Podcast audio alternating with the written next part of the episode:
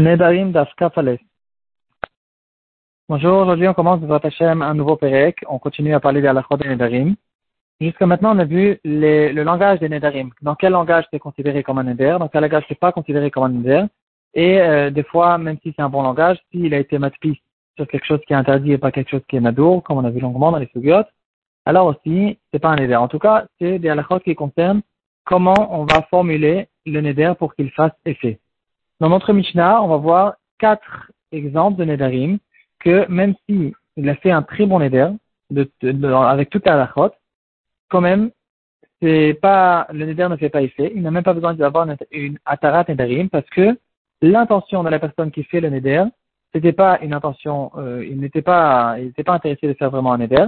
Et puisque tout le monde le sait, que c'est bien clair en fonction du contexte de l'histoire que euh, le, le, serment qu'il a fait, c'est pas un serment qui était sérieux, alors c'est un serment qui ne fait pas effet. Les quatre serments sont les suivants. Nidre Ziruzin, c'est un serment de, de chantage, de marchandage. C'est-à-dire, je suis intéressé de marchander avec quelqu'un un prix. Lui, il est intéressé de me donner, de me vendre telle et telle chose pour 100 euros. Moi, je suis intéressé de lui donner que, euh, on va dire 50 euros. Alors, je lui dis, si tu me fais plus que 50 euros, euh, je fais un éder que je vais rien profiter de toi ou quelque chose comme ça tout le monde comprend en fonction du contexte qu'il est juste en train de faire un chantage et que euh, il est intéressé quand même d'avoir un prix qui est plus ou moins au milieu. Ça, ça s'appelle Nidre Zeruzin. Nidre Havaï, c'est des serments qu'on va faire quand euh, quelqu'un il, il, exagère. C'est clair qu'il exagère. Il a dit, je te jure que j'ai vu, j'étais euh, tel et tel endroit et j'ai sauté d'une hauteur de 300 mètres toutes sortes de serments que les gens ont fait, que en fonction de l'histoire, tout le monde, tout le monde est, certain, tout le monde comprend qu'il est en train d'exagérer. Et donc, dans ce cas-là aussi, c'est pas considéré comme un serment, et donc il ne sera pas interdit.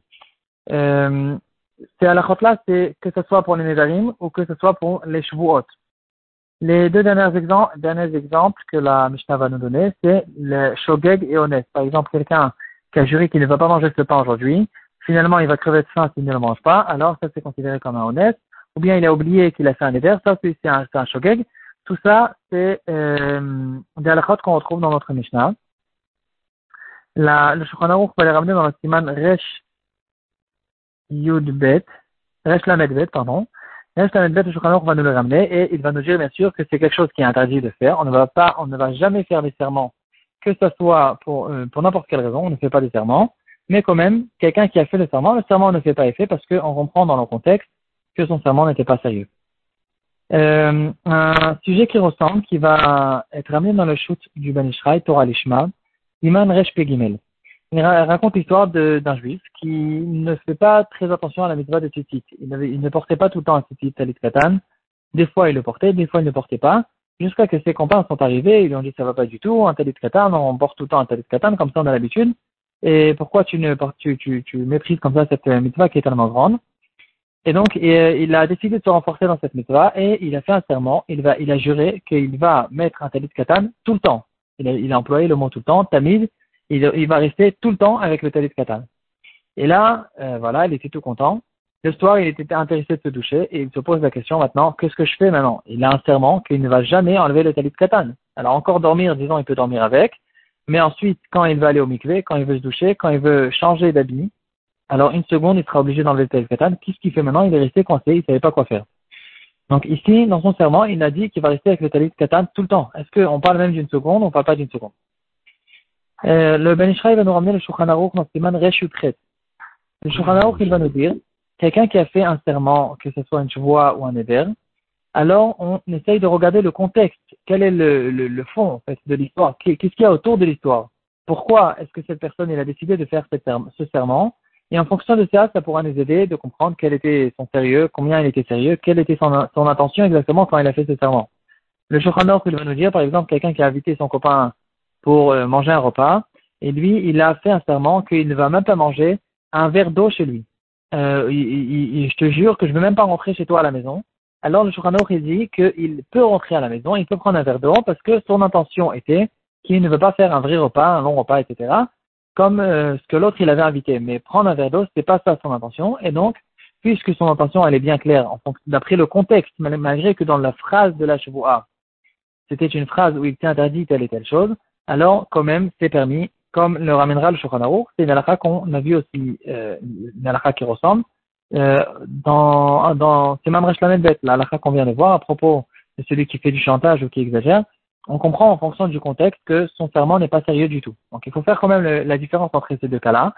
Il y a, dans le premier cas, c'est le cas qu'on a vu euh, dans notre Mishnah, c'est quelqu'un que tout le serment il est exagéré, tout le serment donc euh, il, n'est pas sérieux et donc il ne fait pas effet du tout. Il n'y a, même pas besoin de Tarat Nedarim. Dans Simon Reshutret, c'est le cas de celui qui a dit je vais même pas manger un verre d'eau chez toi. Il y a ici un serment qui a été fait parce qu'on comprend qu'à propos de manger un vrai repas chez lui, alors il était sérieux.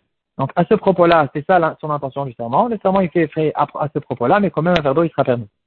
Donc en revenant au cas du Ben Ishraï, euh, le Ben Israël va nous dire la raison pour laquelle il a décidé de faire un serment à propos du Khalid Katan, c'était parce que ses copains ils sont venus et ils lui ont reproché qu'il faut faire attention à cette mitzvah, etc. Et donc, quand il a fait ce serment, c'était un serment qu'il était intéressé de se renforcer dans la mitzvah. Maintenant, tout ce qui n'est pas, qui ne rentre pas dans le cadre de la mitzvah, comme on a l'habitude de la faire, c'était pas du tout ça son intention. Donc, puisqu'il n'y a aucune khumra, il n'y a aucun inyan de quelqu'un qui vient, qui rentre dans le mikvé, de rester avec son talit même dans le mikvé, alors, puisque c'est quelque chose qui n'existe pas et que ça rentre pas du tout dans le cadre ni de la mitzvah elle-même, ni des khumros qui, qui tournent autour de la mitzvah, donc on comprend très bien que quand il a fait son serment, c'était un serment global. Je suis intéressé de me renforcer dans la mitzvah du, du talit. donc quand il a dit je vais rester tout le temps avec le talit, le mot tout le temps s'expliquera dans ce cas-là. Je suis intéressé de rester tout le temps avec le talit, comme on a l'habitude, comme les gens qui qui sont Medagdikim, qui font attention à la mitzvah de, de, du Talit Katan, ils ont l'habitude de le faire, et donc, comme ça, on expliquera la notion du mot tout le temps. Donc, tout le temps, ça veut dire peut-être jour et même la nuit pour dormir avec, mais bien sûr pas une seconde quand il est en train de changer des habits, etc., euh, euh, dans, les cas qu'on vient de voir. Donc, comme ça, le Ben il lui a permis, mais quand même, le Ben il va dire, il fera attention d'abord, de ne pas refaire une chose comme ça, parce qu'on n'a pas le droit de faire les n'importe comment et n'importe quand, il faut faire très, quand même très, très attention. Et en plus de ça, il va faire, dans ce cas-là, il va faire une Atarat Nedarim. Donc, ce Neder, il fait qui est différent de Nedarim de notre Mishnah, parce que il était quand même sérieux. Il voulait faire un Neder à propos de, de la mitzvah. Donc, le Neder, il fait effet. C'est pas un Neder qui est, tout le Neder, il est entièrement exagéré. Et donc, il faudra quand même qu'il fasse une Atarat Nedarim, parce qu'on a peur que, c'est vrai qu'une seconde, il a le droit de faire, mais on a peur qu'un jour, il va oublier. Euh, par habitude ou, pour n'importe quelle autre raison, il va enlever le talit, il va commencer à s'occuper d'autres choses, et dans ce cas-là, il va enfreindre, il va désobéir son éder, et donc il va entrer dans le, dans, la grande avéra de quelqu'un qui désobéit son éder, et donc il fera quand même une atarat nedarim, mais euh, tant qu'il a, quand même, tant qu'il n'a pas fait d'atarat nedarim, comme on vient de voir, il a le droit d'enlever une seconde talit, comme on a l'habitude de, de faire en général.